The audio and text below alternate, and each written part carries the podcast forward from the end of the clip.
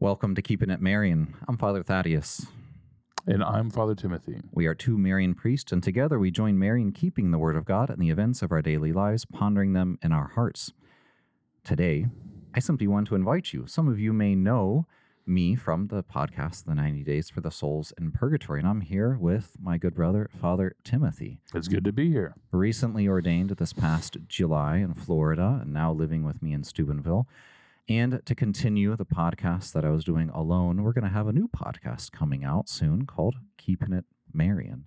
So we'll have it both audio for those of you who might listen on the way to work or when you're working out.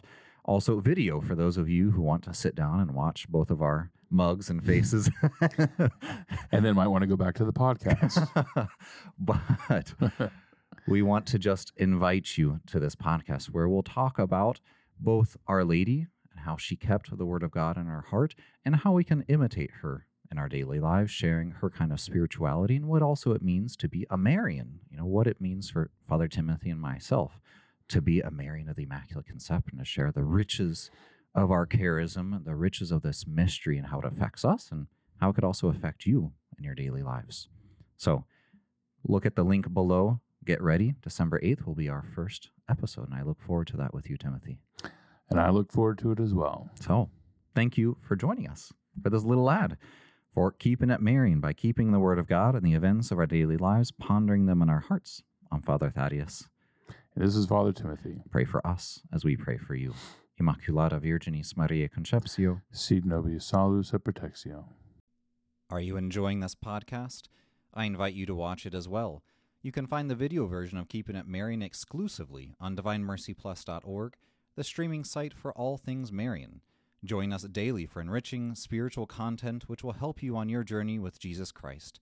Simply visit DivineMercyPlus.org for a complete list of our shows. That's DivineMercyPlus.org. Please follow or subscribe to this podcast to receive the latest episodes and updates. If you have been blessed by this podcast, I invite you to leave a review.